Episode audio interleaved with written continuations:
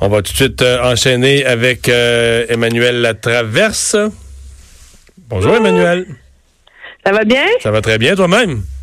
Ça va, ça va. Alors, euh, qu'on se parle aujourd'hui? Oui, on se parle du NPD qui veut Oui. Ah, on enchaîne là-dessus le temps perdu.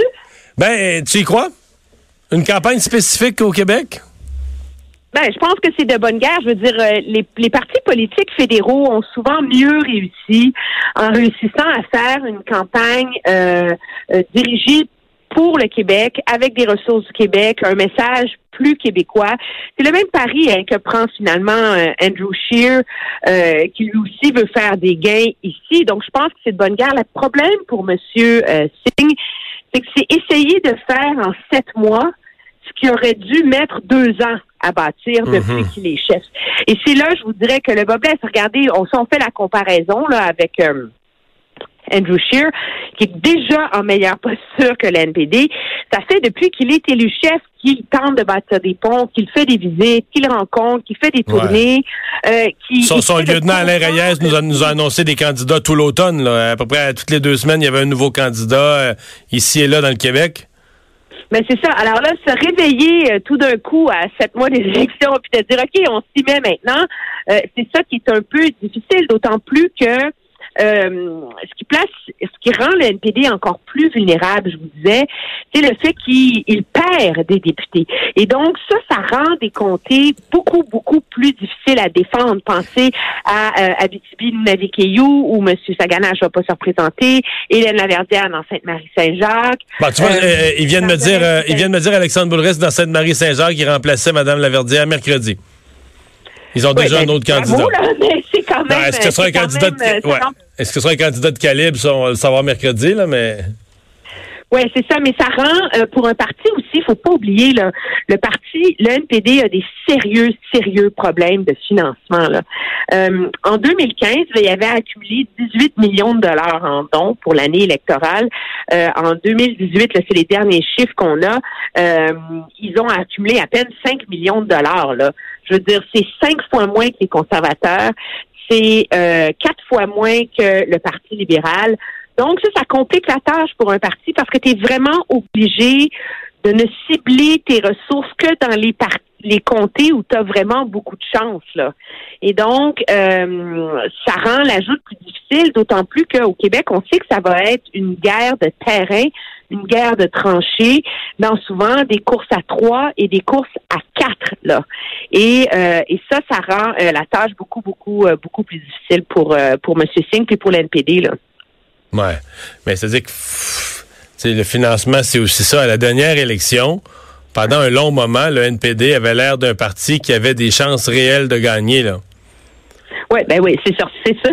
Alors que là, euh, le NPD est un parti qui, tu te demandes euh, qu'est-ce qui va. Qu'est-ce qui, si les élections étaient demain matin, on se demande qu'est-ce qui en resterait, là, combien de sièges ils pourraient sauver. euh. Fait Oui, et ça, c'est- sans compter qu'il y a d'autres députés qui n'ont pas confirmé qui vont se représenter. Là. Pensez à Pierre Nantel, pensez, euh, si ma mémoire est bonne, au député M. Aubin dans Trois-Rivières, pensez à Ruth-Hélène Brosseau euh, dans Berthier. Euh, pour l'instant, là, d'après mon compte, ces gens-là, ils n'ont pas confirmé s'ils vont venir. Plus il y a des sièges vacants, entre guillemets, plus c'est difficile pour le NPD, pour un chef aussi qui qui est pas connu et qui a pas réussi à, susciter d'intérêt. Là, c'est, c'est, c'est peut-être ce que le plus cruel, je vous, dirais, je vous dirais pour M. Singh, c'est l'indifférence qu'il suscite comparé aux autres chefs. Là. Ouais. Ben, c'est, beaucoup de travail pour euh, Alexandre Boulris. Et moi, je trouve que sur le plan du message, il y a une os. Évidemment, là, M. Trudeau est un peu affaibli, là, mais si on, si on enlève l'événement SNC-Lavalin, je trouvais que Justin Trudeau avait pris une grosse partie, avait mangé une grosse partie du lunch du NPD sur le plan des, des positions politiques. M. Trudeau gouvernait assez à gauche, euh, euh, fort sur les questions sociales, les autochtones, le féminisme. Bon, là, peut-être que peut-être que les dernières semaines redonnent de l'oxygène au NPD un peu, mais euh, sinon, là, il- on, on se demande c'est quoi, tu essayer de résumer en une ligne, ça va être quoi le message du NPD, là, la, la raison de voter NPD. Pour moi, là, c'est plus, c'est plus si clair que ça l'a déjà été. Non, puis ce qui est difficile, c'est qu'en ce moment, le, NPD mise beaucoup sur la crise du logement, l'accessibilité au logement, où c'est dans les villes du pays où ils ont aussi beaucoup de sièges à défendre, euh, Vancouver, Toronto, où l'accès à une première maison, à un premier appartement, à une première propriété est presque impossible pour des jeunes couples là, euh, et où il y a ah, vraiment une, crise qui est en qui est en train euh, de secouer le marché immobilier là-bas. C'est pas la même situation au Québec. Donc les, les les fondements de l'action néo-démocrate en ce moment sont Ruth Hélène Brosseau, hein. Ruth Hélène Brosseau dans Berthier, là, mon, elle ne gagnera pas son comté là, en parlant de crise du logement. Là. Ben on s'entend pas, je suis pas mal d'accord. C'est vraiment Toronto-Vancouver, là. C'est vraiment, ça s'adresse. Mais je me suis demandé, parce qu'ils ont, ont eu l'air depuis Noël obsédés par ce sujet-là, mais je me suis demandé si c'était pas vraiment un autre geste pour l'élection partielle dans Burnaby. sais, ils ont tellement mis d'efforts, j'en étais à me demander est-ce que c'est pas pour aider le chef? sais, il parle d'un sujet qui marche à Vancouver parce que le chef se présente en banlieue de Vancouver. Mais c'est vraiment, c'est un assez gros problème, ce, problème du logement euh, dans les grandes villes du Canada anglais. Je vous dirais que même le gouvernement Trudeau en ce moment est en train de se demander s'il va pas rechanger les règles. Je vous rappelle, en 2016, si ma mémoire est bonne, on avait euh, resserré les règles d'accès à des hypothèques euh, justement pour empêcher le marché de surchauffer, pour empêcher les jeunes familles de se surendetter euh, à cause des bas taux d'intérêt. Là, les taux d'intérêt n'ont pas vraiment euh, monté. Il y a un affaiblissement sérieux du marché. Et là, la question se pose et la discussion a lieu à savoir si le gouvernement va faciliter euh, ces règles et l'accès à la propriété à nouveau. Donc oui, c'est un débat qui est très pertinent ailleurs au pays, mais encore une fois, ici, avec quoi va se présenter le NPD? Ça va être quoi leur offre? D'autant plus que dans le dossier de SNC-Lavalin qui ont vraiment réussi à marquer des points euh, en, décrivant cette affaire-là de manière un peu simpliste comme une affaire de corruption pour des amis du Parti libéral. Je pense que quiconque a un peu suivi cette histoire-là se rend compte que c'est pas vraiment ça le débat, là, tu sais. Ouais, ouais, effectivement. Euh, un mot sur. Ben, parlons-en de cette histoire-là. Parce qu'une des questions, puis ce matin, on se la posait à LCN avec Jonathan Trudeau. Est-ce que Andrew Scheer a profité pleinement? Tu sais, une, crise comme celle que vient de vivre Justin Trudeau, on comprend que ça affaiblit le gouvernement libéral, ça affecte l'image de Justin Trudeau. L'image du chef de l'opposition, une tribune, une occasion pour le chef de l'opposition de, de montrer de la stature, de la force, de devenir d'une certaine façon l'alternative. Est-ce qu'Andrew Scheer, au-delà de, de, de, faire multiples jambettes à Justin Trudeau, est-ce qu'il a réussi ça dans l'opération actuelle? Pas vraiment, je vous dirais. C'est ce qui est assez intéressant qu'on regarde dans le détail les sondages. Puis il y en a assez qui sont sortis là, dans les derniers 10-15 jours là, pour qu'on ait euh, un portrait assez stable, qu'on voit des tendances émerger. La tendance claire, c'est que le Parti conservateur profite de cette crise-là très sérieusement. Il a pris l'avance systématiquement dans les différents sondages au pays euh, par rapport aux libéraux, surtout en Ontario, beaucoup, beaucoup, beaucoup. Euh, la cote de popularité de M. Trudeau a baissé à terme de bon premier ministre, mais c'est comme si celle de M. Scheer avait monté, monté, monté, monté, puis là, elle a recommencé à descendre. À, descendre. Moi, je pense qu'il y a euh, une question qui se pose à savoir si les conservateurs, si M. Scheer, il n'est pas allé trop fort en demandant tout de suite la démission euh, de M. Trudeau. C'est comme si quand tu sors euh, le lance-flamme en partant, là, mais là, après ça, tu n'as plus de, de munitions, sinon que de te répéter. Parce qu'après ça, je sais pas qu'est-ce que tu demandes la dissolution du pays et de la Constitution. Je sais plus que. Oui, c'est ça. Il y a comme une incohérence. dire le premier ministre doit démissionner, mais il ne doit pas déclencher des élections tout de suite, etc. Puis je vous dirais que euh, c'est c'est sûr qu'il y a une joute partisane là-dedans, puis je pense qu'on peut le reconnaître. C'est de bonne guerre là euh, que de que de taper sur euh, sur euh, les libéraux, même le samedi, même la fin de semaine. Mais il y a comme une partie de ce débat-là où le chef doit réussir à être un peu en marge de tu sais, ta bataille de faune gouttière. Voyez-vous ce que je veux dire? Et peut-être que M. Scheer a été trop à l'avant de, euh, de cette guerre de tranchées contre Justin Trudeau. Et, euh, et ça nuit à son image, je pense, de premier ministre potentiel. Et c'est probablement la raison pour laquelle il n'a pas été capable de pleinement tirer profit de cette crise-là. Et il y a aussi le fait que je pense qu'il y a beaucoup d'électeurs qui sont dérangés parce qu'ils ont vu dans cette histoire-là les allégations d'ingérence dans le système judiciaire qui s'est transformé en une sérieuse crise de leadership. On a-tu un vrai chef comme premier ministre? Là, il n'a pas l'air de savoir ce qui se passe dans son bureau. Il est démuni face à une crise qui est quand même relative. Là, on s'entend. là.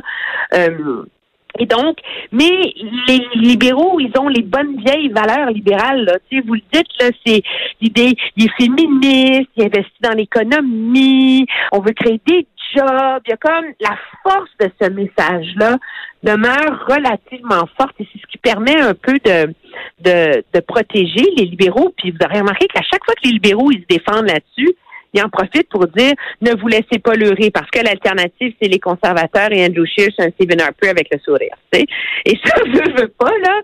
Euh, il y a encore un gros point d'interrogation, je pense, autour de Andrew Scheer et l'offre politique qu'il a pour les Canadiens. Ouais. Le, je reviens à Justin Trudeau, là, avec qui quand même... Euh, les médias, j'étais en vacances une passée, j'ai regardé ça d'un peu plus loin, mais les médias du Canada anglais sont durs. Déchaînés. Mais on n'a jamais, on n'a pas vu ça durant son mandat, aucun moment, dans une aucune, aucune autre crise. Et je pense entre autres au magazine Maclean's, qui est quand même pas, c'est pas un magazine dans un extrême d'un côté ou de l'autre, ou qui est marqué, là, tu sais, conservateur ou anti-libéral du tout. Mais là, l'imposteur, tu sais, t'as le premier ministre, euh, la photo à la une, l'imposteur. Y a-tu d'autres premiers ministres dans l'histoire du, du, Canada qui ont eu une une aussi sévère du McLean? Peut-être que oui, je m'en souviens pas, là, mais ça frappe là à tour de bras. On a eu le tricheur de Jean-François Lisée, mais. Ouais. C'était un livre, ça. Moi, la façon dont je vois ça, c'est. Il y a quand même une. Euh, Justin Trudeau, c'est lui qui a. Tu sais, moi, comme analyste politique, je juge les politiciens à la lumière de leurs promesses. Et la plus grande promesse, la plus importante de Justin Trudeau, c'était de gouverner différemment. Et c'est ce qui a nourri sa marque de commerce, c'est ce qui a campé sa crédibilité. Et la réalité, c'est qu'à six mois ou presque là, des élections, on se rend compte qu'il n'est pas à la hauteur de cette promesse-là. En termes de promesses euh, brisées, et cette histoire de SNC Lavalin montre au grand jour la façon traditionnel d'un bureau du premier ministre ou les conseillers du premier ministre contrôlent tout, dictent les règles du jeu, euh, troquent les considérations légales pour des considérations partisanes. Euh, et ça, c'est le tout le contraire de ce que Justin Trudeau avait promis qu'il ferait. Et je pense que euh, que c'est de là que vient cette, cette virulence-là.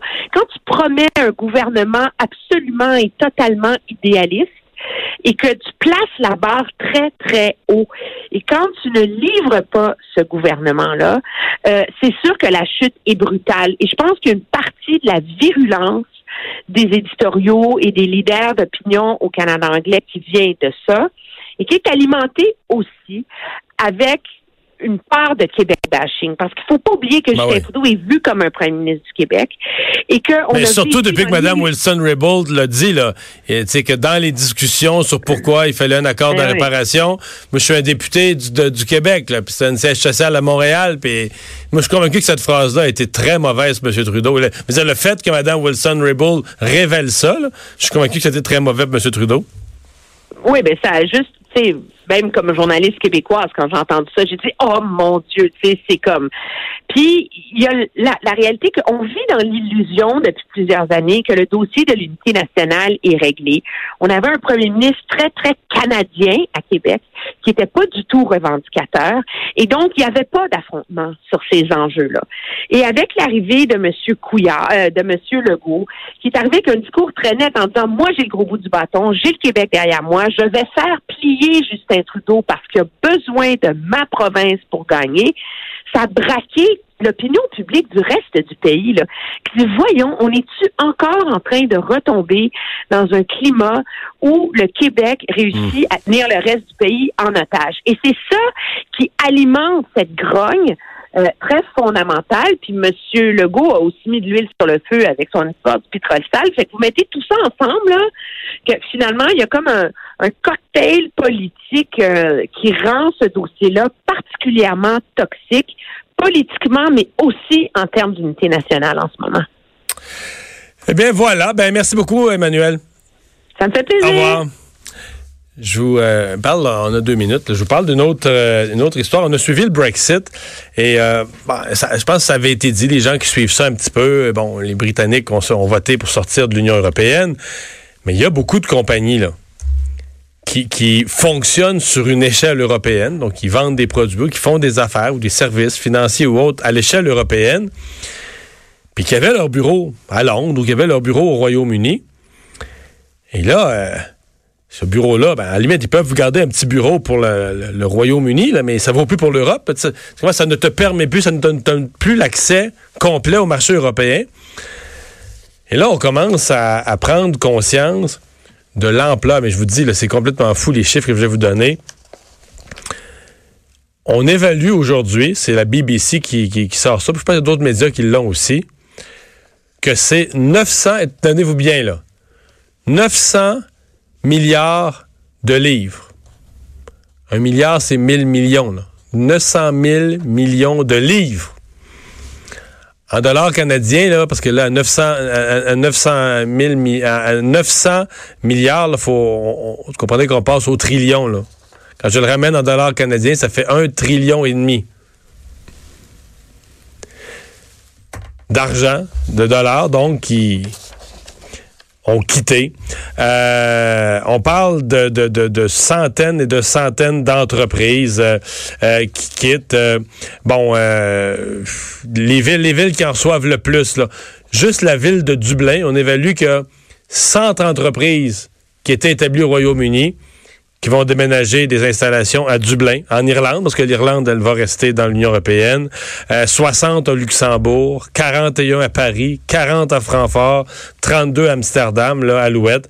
Mais donc, euh, des pertes vraiment là, énormes. Euh, des... Je sais pas si les, les Britanniques avaient mesuré ça avant de voter pour le Brexit. Mais disons vraiment, ça va affecter l'économie du pays, mais une fuite d'activité économique, euh, de milliers d'emplois, mais aussi de capitaux. Euh, mais dans le cas des capitaux, ben là, vous voyez les montants. 1 trillion et demi euh, parce que bon les entreprises ne veulent plus euh, euh ben, pas qu'ils veulent plus mais il n'y a plus, plus d'utilité à rester euh, à rester à Londres à rester en Grande-Bretagne parce que ça ne donne plus accès au marché européen.